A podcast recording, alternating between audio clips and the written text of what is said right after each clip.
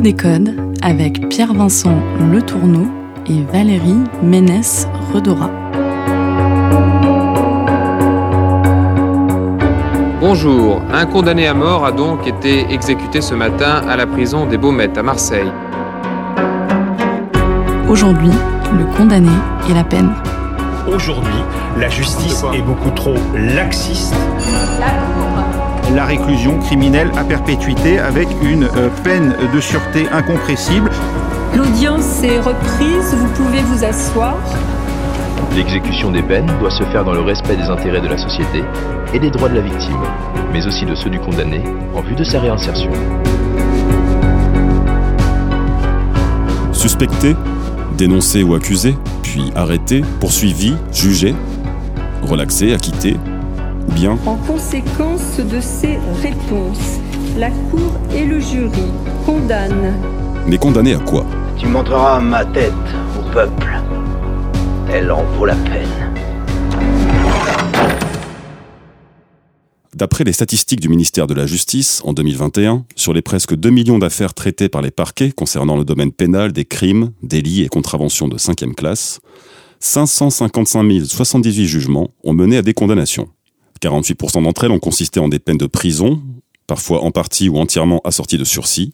Un tiers des condamnations étaient des amendes, puis 14% se sont répartis entre suspension de permis de conduire, travaux d'intérêt général et un montant de jours amende.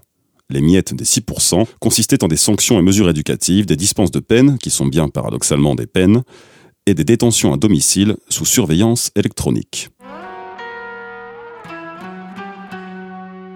Si ces décisions peuvent ensuite être adaptées dans leur application, il demeure que la prison et les sanctions financières sont donc les principales réponses de la justice pénale de notre temps, dont les observateurs ou simples citoyens jugent à l'envie de la désirabilité ou de l'effectivité, Trop laxiste. sans que d'autres paradigmes ne soient véritablement envisagés par le législateur. Les choses ont-elles toujours été ainsi?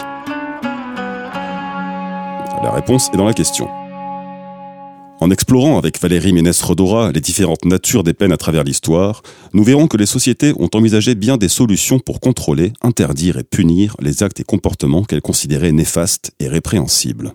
De la dissuasion à la réparation, du châtiment au pardon, de l'exclusion à la réinsertion, de l'arbitraire à la légitimité, de l'affichage à l'invisibilité, de la mort à l'enfermement. Il n'y a pas qu'une seule façon pour la puissance publique de traiter le crime et les criminels. Interrogeons donc ensemble ces évolutions. Qui était condamné? À quoi? Et pourquoi? L'histoire est riche.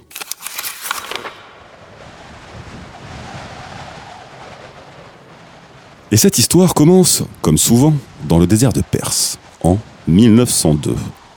Voilà un mois que Jacques Morgan, directeur d'une délégation archéologique française, coordonne un chantier de fouilles sur les ruines de l'ancienne cité de Suse.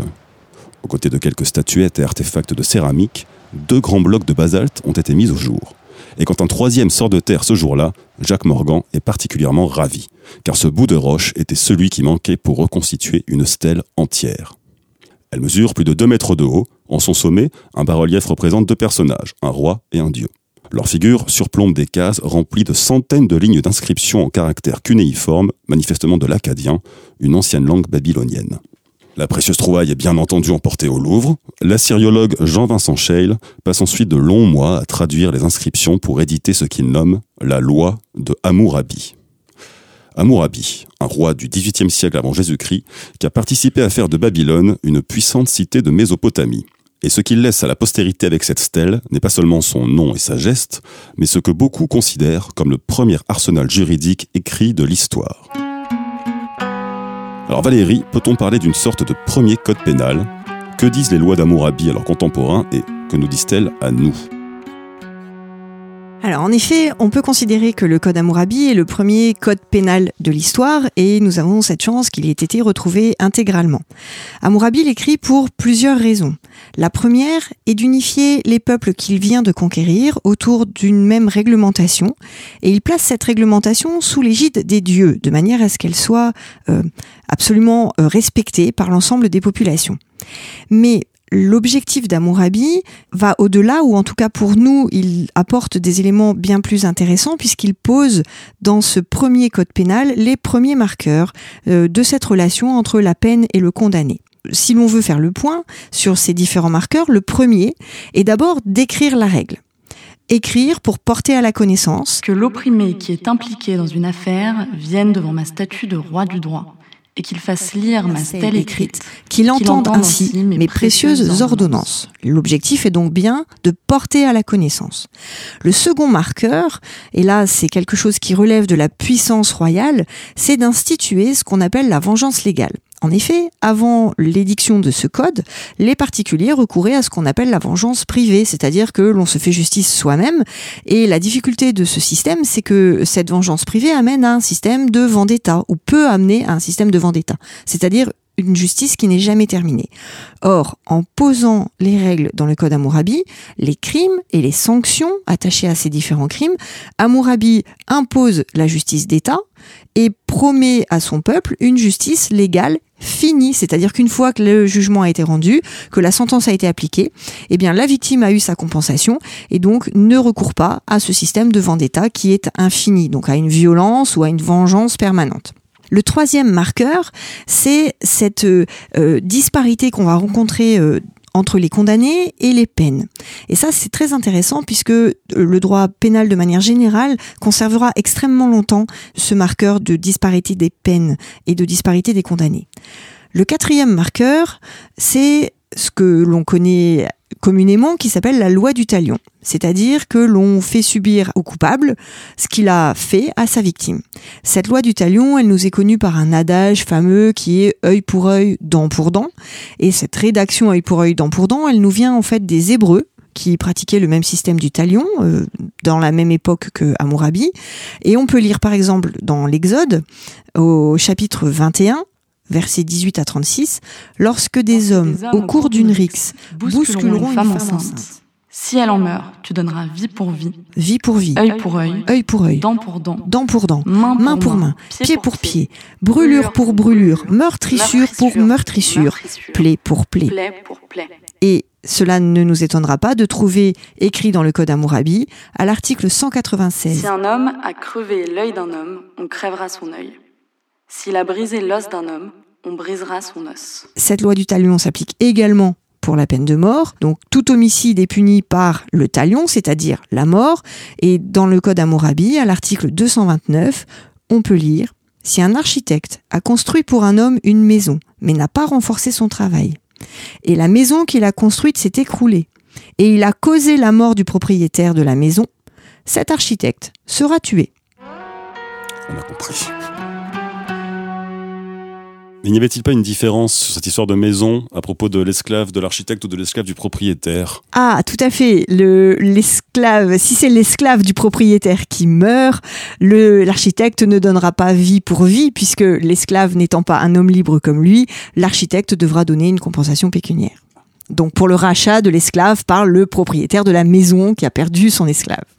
Il y a d'autres éléments dans le Code Hammurabi, mais si on part sur ces quatre marqueurs qui sont un peu centraux, eh bien, on, peut essayer de les suivre dans le temps. Euh, dans la Grèce antique, par exemple, on a euh, ce marqueur de l'écriture, écrire le droit pour qu'il soit porté à la connaissance, écrire le droit pour qu'il favorise la dissuasion. Je pense ici euh, particulièrement aux lois dites draconiennes, donc ce tyran qui s'appelait Dracon, qui aurait exercé du pouvoir dans les années 621-620 avant Jésus-Christ, euh, a euh, écrit, fait écrire sur une stèle de bois les règles pénales pour la première fois en Grèce. Et le, le parti pris de Dracon pour dissuader au-delà de l'écriture pour la dissuasion, était de considérer que toute personne, pour n'importe quel crime, était susceptible d'être condamnée à la peine de mort. C'est l'exemplarité de la peine, et cela, je pense, a un fort pouvoir de dissuasion. Au-delà de, cet aspect, euh, Dracon poursuit un autre objectif, et ça c'est quelque chose d'assez nouveau euh, ici pour l'époque, c'est cette vision qu'il a d'une société égalitaire, attention, nous parlons bien des citoyens, donc une égalité entre tous les citoyens, et d'imposer la peine de mort à tous pour n'importe quel crime, finalement, c'est une vision assez démocratique. Ou en tout cas, ça participe d'une vision assez démocratique. C'est exact. Mais, euh, donc Dracon était un tyran, mais euh, qui juge? Les citoyens, justement. Et c'est toujours cet idéal démocratique qui est poursuivi. Un autre tyran après lui, qui s'appelait Solon, a organisé, a créé une institution judiciaire qui s'appelle l'Élié, avec des juges qu'on appelle Éliastes, qui sont des simples citoyens tirés au sort tous les ans, donc différents tous les ans, et ce tribunal est composé de 6000 citoyens. L'objet est le suivant. Si le citoyen participe à la création de la loi par le vote, il doit être responsable de sa bonne application, mais il est aussi responsable en Grèce de toutes les violations qu'il pourrait rencontrer, il doit dénoncer les violations et il doit juger ces violations. Ainsi, le citoyen est au cœur de l'action pénale. En même temps, il n'a que ça à faire, ce qui ne travaille pas beaucoup, puisqu'il y a des esclaves. Encore et toujours. Bien sûr. Bien évidemment, la, la, la, cela n'a été possible que parce qu'il y avait une société esclavagiste à l'origine de cette organisation. Et les Grecs veulent absolument préserver cette organisation. Ils considèrent que la cité démocratique, que la forme politique démocratique doit être à tout prix protégée, et ils créent un nouveau crime pour des nouveaux criminels qu'on n'a pas rencontrés encore, qui sont les criminels politiques. Un autre tyran, encore un, Clisthène, vers les années 507, 508, 507 euh, avant notre ère, considère que euh, tout citoyen qui mettrait en danger la cité doit faire l'objet d'une procédure d'ostracisme. Encore aujourd'hui, on connaît le terme ostraciser quelqu'un, c'est-à-dire le mettre en dehors de la société. Et cette procédure d'ostracisme permet donc de condamner quelqu'un qui mettrait en danger la cité en le bannissant pour 10 ans. Donc on est face à un, un nouveau crime qui s'appelle le crime politique. Et ce crime, nous le connaissons peut-être un peu plus facilement sous le nom de lèse-majesté. C'est la notion qui apparaît à Rome. La majestas étant la puissance suprême de l'empereur. Toute personne osant porter atteinte à la toute-puissance de l'empereur doit impérativement être condamnée. Et cette notion de lèse-majesté a été utilisée au début de l'Empire quand il a fallu condamner les chrétiens. Les chrétiens, étant monothéistes, ne pouvaient pas respecter le culte impérial. Ne pas respecter le culte impérial valait atteinte à l'empereur, atteinte à la majesté de l'empereur, et donc obligés à les condamner, souvent à la peine de mort. On pense euh, aux chrétiens dans les cirques comme Blandine jetée au lion. Sur les lions, évidemment. Et euh, ces Romains, ce qu'ils tuaient beaucoup à part les chrétiens, bien sûr. Alors, non, justement, c'est une idée souvent reçue euh, sur, cette, sur cette période de l'Antiquité, qu'on considère comme extrêmement cruelle. Mais les Romains utilisaient assez peu la peine de mort. Ils préféraient euh, euh, taper là où ça faisait très mal chez les Romains, à savoir le patrimoine. L'essentiel était le patrimoine, la préservation du patrimoine. Donc, on pratiquait plutôt un système d'amende dans l'Antiquité romaine qui était préféré par les juges à toute autre forme de sanction. Et ce système d'amende, d'ailleurs, très étonnamment, il est le marqueur essentiel de la période qui suit, c'est-à-dire la période barbare. Bizarrement, les barbares préféraient également la compensation pécuniaire. Oui, alors parce que c'est important de dire, les barbares n'étaient pas si barbares, bien entendu. Hein, ils étaient même plutôt extrêmement civilisés, puis ils ont d'abord été associés euh, à l'Empire romain pour, certains peuples, et ensuite euh, carrément intégrés avant que, les rois prennent les prérogatives de l'Empire déliquescent. Et il semblerait qu'ils aient aussi des lois et des codes. Absolument.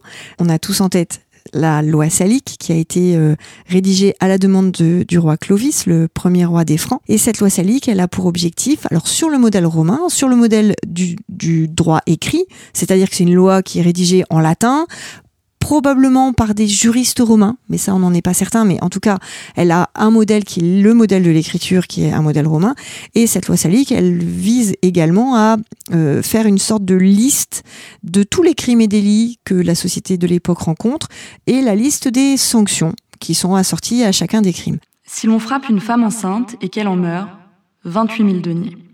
Si l'enfant est mort dans le ventre de sa mère, en plus, 8000 deniers. L'idée est encore une fois, on retrouve le marqueur du, du début, d'écrire pour informer et d'écrire pour dissuader. Si un homme libre, franc ou autre barbare, ou tout homme libre vivant sous la loi salique est tué, 8000 deniers. Si la victime est un compagnon du roi, 24 000 deniers. C'est quand même extrêmement bien catalogué. Si c'est un Romain convive du roi, 12 000 deniers. La société germanique, que ce soit dans la loi salique ou la loi des Visigoths, la loi des Alamans, tous les peuples germaniques en fait ont, écrit des lois et les, les, les, articles se ressemblent beaucoup. L'idée ici pour les peuples germaniques est de racheter le crime. On ne tue pas les coupables, on n'enferme pas les coupables, on ne bannit pas les coupables, puisque le clan ne peut pas se permettre d'avoir un nombre d'hommes réduit. Alors on rachète.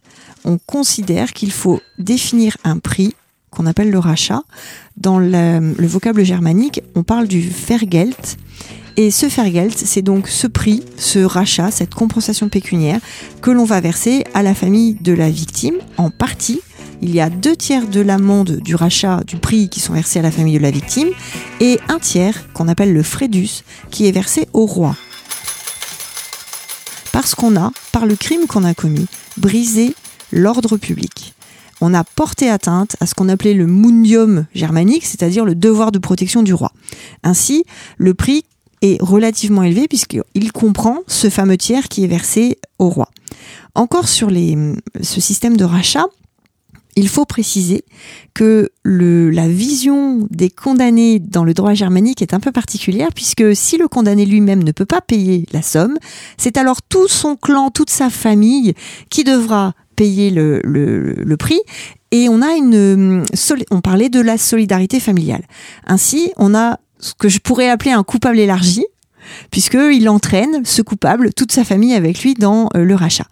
Et le dernier élément, c'est que les, alors je suis très contente de, de pouvoir le dire ici, c'est que les femmes valent plus cher que les hommes. Mmh. Un homme franc vaut 8000 deniers, une femme 28 000 deniers, parce qu'on ne compte pas seulement une personne, la personne qui est morte, mais la femme, on compte la personne qui est morte plus toutes les personnes auxquelles elle aurait pu donner naissance. Donc 3, 4, 5, 6 enfants potentiellement.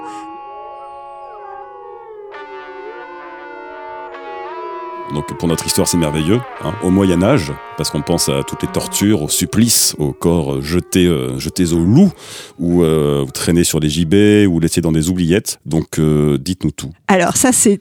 Je vais essayer de vous répondre sur les différents points, mais euh, là, vous, vous, reprenez une image qui est extrêmement familière. On imagine les Dark Ages, le Moyen Âge, les âges sombres, comme disent les, Britanniques, comme un moment vraiment, une sorte de parenthèse, de violence.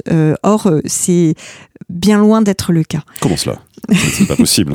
Alors, pour, pour, pour répondre sur certains des éléments que vous avez évoqués, en fait, d'abord, on, on, a une première, une première particularité, mais qu'on a déjà rencontrée, qui est la différence sociale. Hommes, femmes, nobles, roturiers, tous sont soumis à des règles différentes. Et le Moyen Âge sombre auquel vous faites référence, c'est cette période de la féodalité notamment. Donc une fois que les populations germaniques ont laissé la place à ce système féodal, on est autour du 9e siècle après Jésus-Christ, nous avons un droit qui devient local et surtout oral. Donc on n'a plus cette euh, idée que le droit est écrit et que la règle puisse être connue afin d'être informé et d'avoir ce, cet objet toujours, euh, de tendre toujours vers la dissuasion. Donc le bûcher, le, carcan, euh, ce qu'on appelait la flétrissure, c'est-à-dire euh, la marque au fer rouge par exemple. Ce sont des peines qui existent en effet, mais qui sont assez peu usitées et surtout elles servent à une chose, elles permettent de rendre la justice didactique parce que comme le droit n'est plus écrit, pour que les individus connaissent la règle, il faut qu'ils voient la peine, qu'ils voient le condamné, ce à quoi il a été condamné, et qu'ils voient la sanction.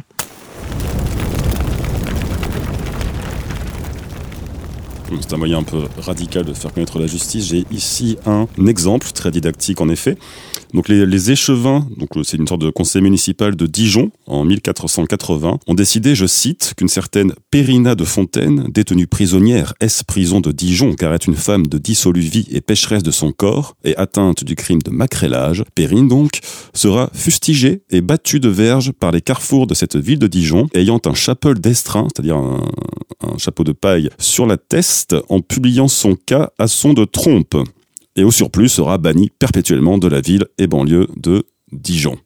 C'est quand même assez sévère. Vous voyez bien ici que la peine est visible. Et cette, cette visibilité des peines se trouve aussi dans l'usage très modéré qui est fait de la peine de mort. Et on pense au gibet qui pouvait être euh, à tous les carrefours, euh, aux pendus dans les arbres, dans la campagne, etc. Donc on est très très loin de cette réalité puisque la peine de mort est très peu usitée au Moyen Âge. Et quand elle est prononcée par un juge, euh, en général, elle ouvre ce qu'on appelait une période de négociation, c'est-à-dire que une fois que la peine de mort était prononcée, la famille de la victime pouvait se rapprocher du coupable ou la victime elle-même afin de trouver un arrangement, une sorte d'arbitrage, quelque chose de plus doux. Ça pouvait aller vers la pénitence, ça pouvait même aller jusqu'au pardon. On pouvait décider d'une compensation pécuniaire, justement, d'une compensation en argent. On a énormément d'exemples qui, qui, attestent de cette, de cette possibilité. Donc la peine de mort reste ou n'est utilisée plutôt que dans des cas très exceptionnels. D'abord pour les crimes de droit commun, si l'on peut dire, pour les crimes les plus graves, comme une femme infanticide, euh, qui sera enfouie, donc condamnée à la peine de mort par enfouissement. Enfouissement, enfouissement. Euh, vous pouvez nous expliquer l'enfouissement? Enfouie vivante, enterrée vivante en quelque sorte. Euh, c'est une peine encore une fois là qui est très symbolique. On peut aussi utiliser la peine de mort pour les récidivistes, c'est-à-dire pour ceux pour lesquels la justice pense qu'elle ne peut plus rien faire. Donc pour les mettre hors d'état de nuire, eh bien on va finir par les tuer. Cette peine de mort, elle est aussi utilisée, et on retrouve ce qu'on a évoqué tout à l'heure, pour les cas de lèse-majesté. Toute atteinte à l'État doit être très sévèrement punie. Et là, on va parler de peine de mort aggravée, c'est-à-dire peine de mort avec des supplices. J'ai un petit exemple que je ne résiste pas à vous raconter parce qu'il fait encore frémir aujourd'hui les Pontoisiens. C'est un exemple de justice qui s'est passé à Pontoise euh, en 1314 sur la place du Grand Martroi. Et encore aujourd'hui, si vous posez la question aux Pontoisiens, ils se souviennent. Il s'agissait d'un crime de lèse-majesté qui avait été commis par euh, deux frères, les frères Donné, Gauthier et Philippe Donné, qui avaient eu la mauvaise idée d'être les amants des femmes des fils du roi de France. Donc les princesses, qui étaient censées donner naissance aux futurs successeurs à la royauté, on ne plaisante pas avec la succession à la royauté, avaient fauté avec les frères euh, les frères donnés. Et les maris potentiellement pouvaient être susceptibles de donner, enfin d'avoir comme enfant, donc potentiellement successeurs, des enfants illégitimes. La sœur des maris, Isabelle, qui détestait les princesses, les a dénoncées. Donc elles ont été arrêtées, les frères donnés ont été arrêtés et ils ont été condamnés à une peine de mort pour crime de lèse-majesté. Et cette peine de mort s'est déroulée de la manière suivante on a commencé par les émasculer, puis ils ont été épandus de plomb soufré en ébullition, plongés dans du plomb bouillant. Je pense qu'à ce moment-là, ils commençaient à être morts, traînés à travers les rues, puis pendus, et ils sont restés au gibet plusieurs semaines. Hmm. Et euh, que sont devenues les euh, épouses euh, adultérines alors, alors, les épouses ont bénéficié du pardon de leur mari. Ah. Il n'était pas envisageable probablement qu'elles soient condamnées. La première a été enfermée au couvent et est revenue ensuite à la cour, et la deuxième a été pardonnée par son mari. Bien, Amen. Autre euh, élément que vous souleviez dans, votre question sur le Moyen Âge et qui qu'on a retrouvé dans votre exemple, il y a cette question de la prison. Ça, c'est une épineuse question. Souvent, on a une perspective un peu anachronique, c'est-à-dire qu'on imagine que parce qu'il existe des prisons, eh bien, on a des peines comme aujourd'hui, les peines de prison, condamnées à 50 prisons, etc. Au Moyen Âge, absolument pas. Les prisons sont des espaces de prévention, en quelque sorte.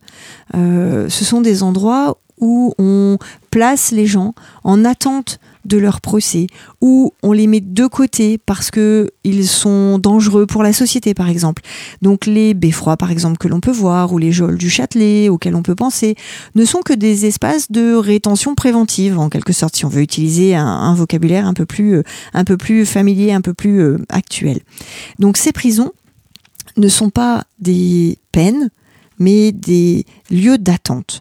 Et si on pense à la prison comme une peine à laquelle on serait condamné, eh bien cette idée euh, existe en droit canonique et ne vaut que pour les clercs. Donc ici on est face à un condamné particulier qui est le religieux et dans un cas particulier Il s'agit d'un condamné, par exemple un frère, qui n'aurait pas avoué une faute, et alors il va être condamné à une peine, une pénitence, qui va s'accompagner d'un enfermement soit dans un cachot, soit la plupart du temps dans sa cellule.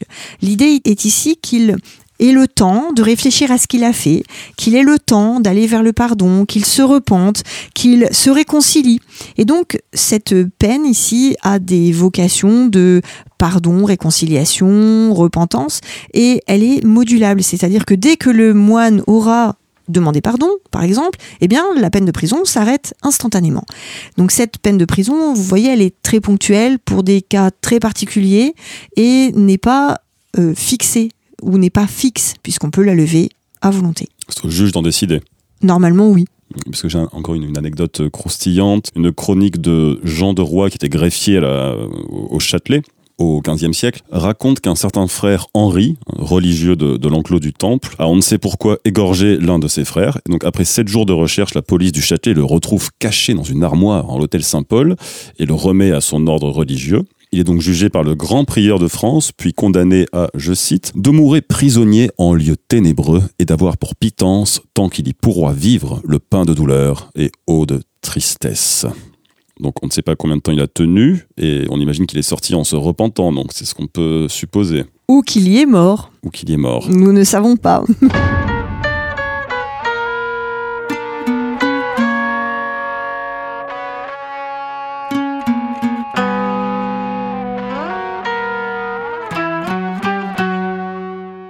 commence à voir des prisons dans le sens peut-être plus commun, se développer à partir du XVIIe siècle. On a une, euh, institutionnalisation de ces endroits par Louis XIV. Dans une euh, ordonnance de 1676, il prévoit l'établissement d'un hôpital général pour y enfermer les pauvres, les mendiants, les filles dépravées et les aliénés pour un temps très court. Alors si je comprends bien, ce, ce ne sont pas vraiment des peines puisqu'il n'y a pas de justice rendue. C'est qu'en gros, on les, on les trouve dans la rue, on les récupère et on les, on les met à l'hôpital général. Exactement. Il faut y voir des mesures de police ce qu'on appelle la police, donc des mesures de sûreté. On est arrêté par le lieutenant de police, qui a d'ailleurs la charge de la gestion de ces hôpitaux généraux. Et une fois que le lieutenant de police a arrêté, on met de côté la personne pour une nuit, quelques heures, quelques jours, et puis on, on le fait sortir juste après. On peut penser aussi, ou on peut rapprocher ce, ce système, des lettres de cachet qui permettait de placer à la Bastille, par exemple, pour quelques jours, quelques enfants euh, euh, indignes, euh, quelques servantes maladroites, par exemple. Et c'était ces lettres de cachet, elles souffrent d'une très très mauvaise réputation. Elles ont été beaucoup dénoncées pendant le XVIIIe siècle, mais il faut bien comprendre que la lettre de cachet est demandée par la famille. La plupart du temps, il s'agissait de familles nobles. Cette lettre de cachet, elle est demandée au roi au nom de l'exercice de sa justice retenue et le roi, après une assez courte enquête, peut délivrer cet ordre d'arrestation et d'emprisonnement, mais on ne passe pas non plus par le système judiciaire classique. Et on a par exemple euh, un grand détracteur des lettres de cachet qui est Mirabeau, et Mirabeau a utilisé une lettre de cachet pour faire enfermer son fils indigne qui échappe à la peine de mort par contumace pour avoir enlevé une femme mariée enlevée et, on ne sait pas, peut-être plus, une femme mariée. Donc ainsi, ça permettait à la noblesse finalement d'échapper à des procès qui auraient pu être euh, néfastes, humiliants. Et publics. Exactement. Ah, c'est une façon pour la noblesse de s'arranger entre elles euh, grâce à la justice exceptionnelle du roi. C'est étonnant. On ne s'attend pas à ça. On pense plutôt à des, écrivains licencieux, euh, embastillés pour leur transgression, mais très bien. Très peu, très peu finalement. Oui, il y en a eu, mais, mais proportionnellement très peu. Mais donc vous êtes en train de dire que Mirabeau est hypocrite puisqu'il euh, s'oppose aux lettres de cachet alors qu'il s'en sert pour faire enfermer son propre enfant Je vous laisse le dire. L'histoire, l'histoire est cruelle. Alors reprenons, donc toujours pas beaucoup de prisons sous l'Ancien Régime. Non, pas beaucoup de prisons sous l'Ancien Régime et toujours une prison préventive. Et la doctrine du XVIIIe siècle, si on prend par exemple le répertoire de jurisprudence de Guyot, précise bien à l'article prison, je cite, La prison n'étant pas instituée par la loi comme un séjour de peine, elle ne devra pas donner à celui qui est retenu d'autres contradictions que celle d'être privé de liberté un contre-exemple, si l'on veut, puisqu'il en faut quand même toujours. Un contre-exemple, c'est l'emprisonnement de Fouquet. Fouquet, le surintendant des finances, qui a été arrêté en décembre 1664 par lettre de cachet, justement, pour crime de lèse-majesté, on appelait ça le péculat, c'est-à-dire qu'il avait commis des malversations financières, il avait euh, corrompu des agents euh, fiscaux et il avait, euh, on pensait, volé les caisses de l'État. Et la légende veut qu'il ait brillé trop près du roi Soleil avec ses fêtes dispendieuses aussi. Ah, vaut le vicomte, tout à fait. Un peu, un peu trop de, de, provocation ici. Et donc, lui a été condamné à la prison. Alors, c'est ce qu'on appelait le, l'emmurement large, c'est-à-dire une sorte de résidence surveillée. Donc on avait l'emmurement étroit, c'était la prison Les Geôles, l'emmurement euh, euh, avec des fers aussi, donc en cachot avec des, chaînes, mais il y avait aussi cet emmurement sous forme de résidence surveillée. Et Fouquet a donc été condamné, alors il aurait dû normalement être condamné à mort. Cette condamnation à mort, elle a été négociée et commuée en exil, lui-même à son tour commué en résidence surveillée à la forteresse de Pignerol. Et là, il y est resté jusqu'en 1680, la date de sa mort. Donc on a vraiment une longue peine de prison, mais on se rend bien compte ici qu'on est face à un crime exceptionnel. Il s'agit d'un crime contre l'État. Donc peine exceptionnelle pour crime exceptionnel.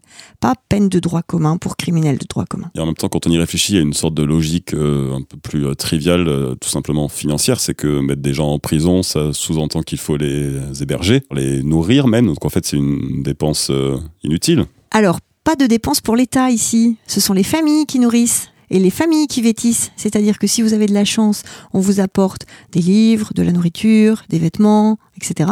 Sinon, vous devez vous débrouiller. Et il faut payer le geôlier pour euh, accéder à certains services. C'est peut-être pour ça que Colbert, le fameux Colbert, qui était une, vraie vipère, qui a participé à la, chute de Fouquet d'ailleurs, qui était un peu son, ennemi interne, euh, a réfléchi lui qui, euh, qui pensait au développement du royaume. Et on sait par exemple qu'en 1662, Colbert a donc fait euh, passer à tous les présidents des parlements de, France ce, mot. Le roi m'a commandé de vous écrire ces lignes de sa part pour vous dire que Sa Majesté, désirant rétablir le corps de ses galères et en fortifier la churne, donc les galères ce sont ces navires euh, mus avec des rames et la churne c'est l'ensemble des, des rameurs, qui à la Renaissance, c'était en général des soldats ou des hommes libres, mais plus personne ne veut le faire, donc maintenant on va y mettre des gens de force. Colbert de continuer donc que le corps des galères, voilà, pour en fortifier la churne par toutes sortes de moyens, son intention au roi donc, et que vous teniez la main à ce que votre compagnie y condamne le plus grand nombre de coupables qu'il se pourra, et que l'on convertisse même la peine de mort en celle des galères donnant suite à vos ordres dans toutes les justices subalternes de votre ressort pour y observer la même chose. Donc en fait, on comprend que plutôt que de tuer des gens ou de les emmurer, on va juste s'en servir. Et donc ensuite, bah, les, tous les vagabonds, bandits, euh, les protestants aussi, après la révocation de l'édit de Nantes, on seront pour leurs frais dans les galères. Euh, des études ont montré qu'à la fin du XVIIIe siècle, à Marseille, qui est le, le port d'attache principal, il y a environ 12 000 galériens pour une population d'environ 50 000 habitants. Ça fait quand même une belle proportion. Et donc, ces euh, galères euh, donneront ensuite naissance à ce qu'on appelle le bagne. Donc, le bagne, avant d'être euh, cet enfermement tropical sous, sous, les climats affreux, était d'abord à Toulon essentiellement, qui était un arsenal guerrier. Et donc, ensuite, s'est transformé en bagne d'outre-mer. On connaît celui de Cayenne. En Guyane, bien sûr. Finiront beaucoup de gens, notamment le fameux, fameux Dreyfus. Et il y a aussi le bagne à Nouméa, en Nouvelle-Calédonie, où on se rend compte que l'État s'est servi euh, des, condamnations en fait pour valoriser la colonisation de ces terres éloignées. Parce que quand on était condamné, par exemple, à 5 ans de bail à Nouméa, on devait ensuite passer 5 ans encore sur place, ce qui participait en gros à créer une nouvelle société et beaucoup de gens, de toute façon, ils sont restés pour leur vie. Ce qui aurait aussi euh, aidé à une sorte de solidarité entre ceux qui sont sortis et ceux qui sont dedans, puisque tout le monde est un bagnard ou un ancien bagnard, donc au final tout le monde est ami cailloux à Cayenne. Casser les cailloux à Cayenne. Casser les cailloux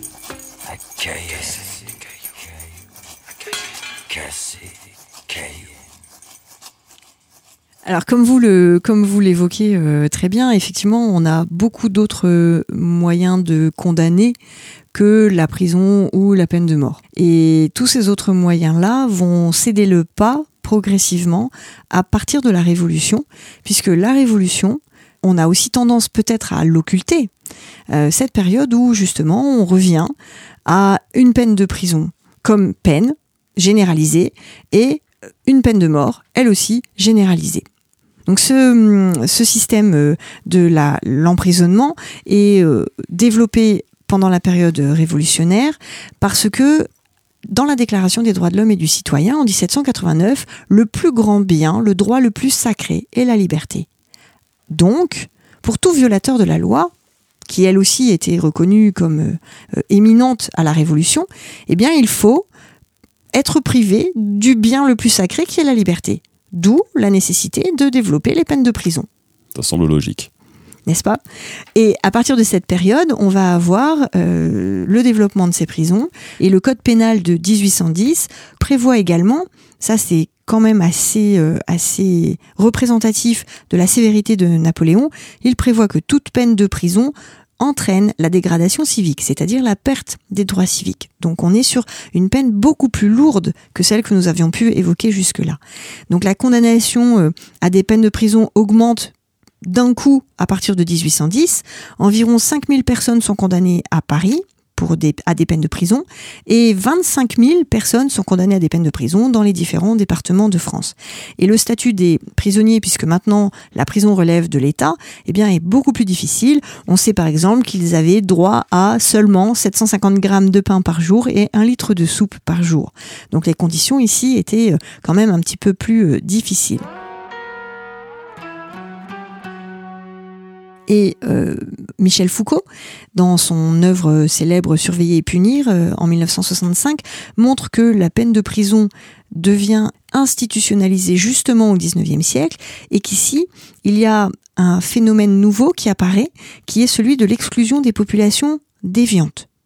On voit que le condamné est envisagé autrement il est déviant, il doit être mis de côté. Alors Foucault explique que la prison, finalement, pour les révolutionnaires, apparaît comme un système beaucoup moins barbare que les anciennes peines qu'on avait pu rencontrer auparavant.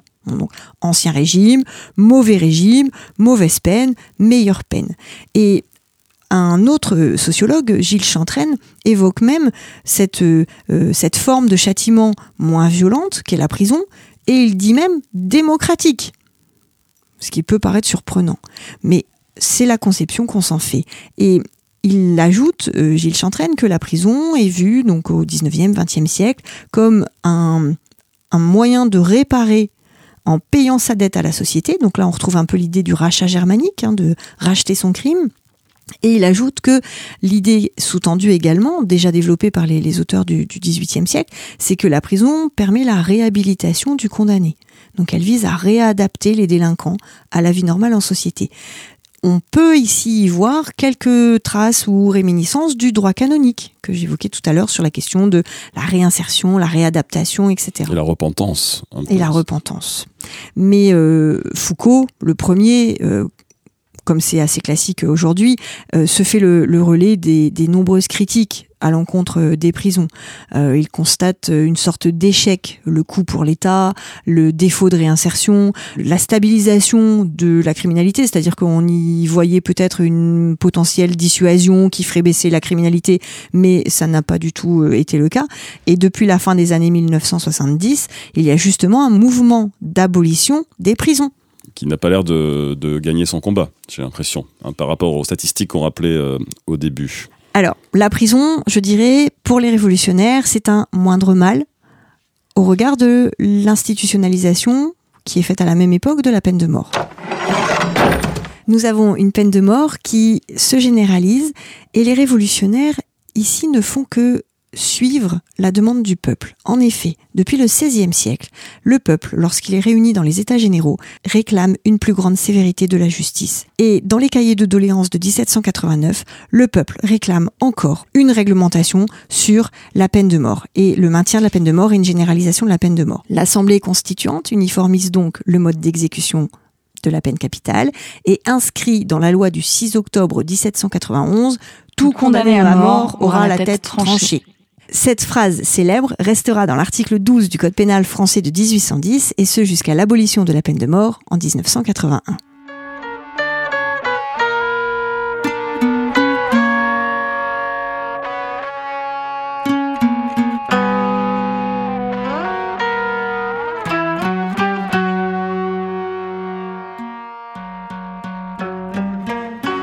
Qu'on est arrivé au moment de l'abolition de la peine de mort qui apparaît comme une sorte de, fin de l'histoire, en France du moins. Il nous reste des prisons, c'est la norme. Il n'y a pas vraiment d'autres euh, réponses pénales, alors que pourtant, dans des pays, par exemple aux Pays-Bas, en Europe, qui vivent leur prison de- depuis très longtemps et qui, qui valorisent les euh, peines alternatives, on voit qu'il y a plein de choses qui sont possibles. Donc, est-ce qu'il y a un avenir, tout simplement, pour euh, envisager les réponses pénales autres que la prison ou les amendes, qui, on l'a vu au début, sont encore un bon tiers des, euh, des décisions Alors, je suis assez mal placée pour donner des réponses bien précises sur la question, mais on, sait effectivement que aujourd'hui il y a euh, une réflexion globale sur les méthodes alternatives, les modes alternatifs de règlement des conflits, l'arbitrage, la médiation. Il y a le bracelet électronique. On, on a des nouveaux systèmes. Et l'historienne du droit que je suis vous dirait regardons le passé finalement. Peut-être qu'il y a dans ce passé, dans notre histoire, des modes différents de condamnation. Je pense par exemple au, au rachat des peines euh, par les jeux de la compensation pécuniaire. Je pense au système d'arbitrage qu'on rencontrait déjà euh, au Moyen Âge. Donc peut-être qu'il y a à inventer des nouveaux systèmes pour que les condamnés, quels qu'ils soient, soient condamnés à des peines différentes, peut-être moins douloureuses ou moins difficiles, et peut-être regarder aussi vers le passé pour trouver des, des options qui ont déjà été expérimentées. sans s'intéresser à la flétrissure, bien sûr, au gibet. Merci.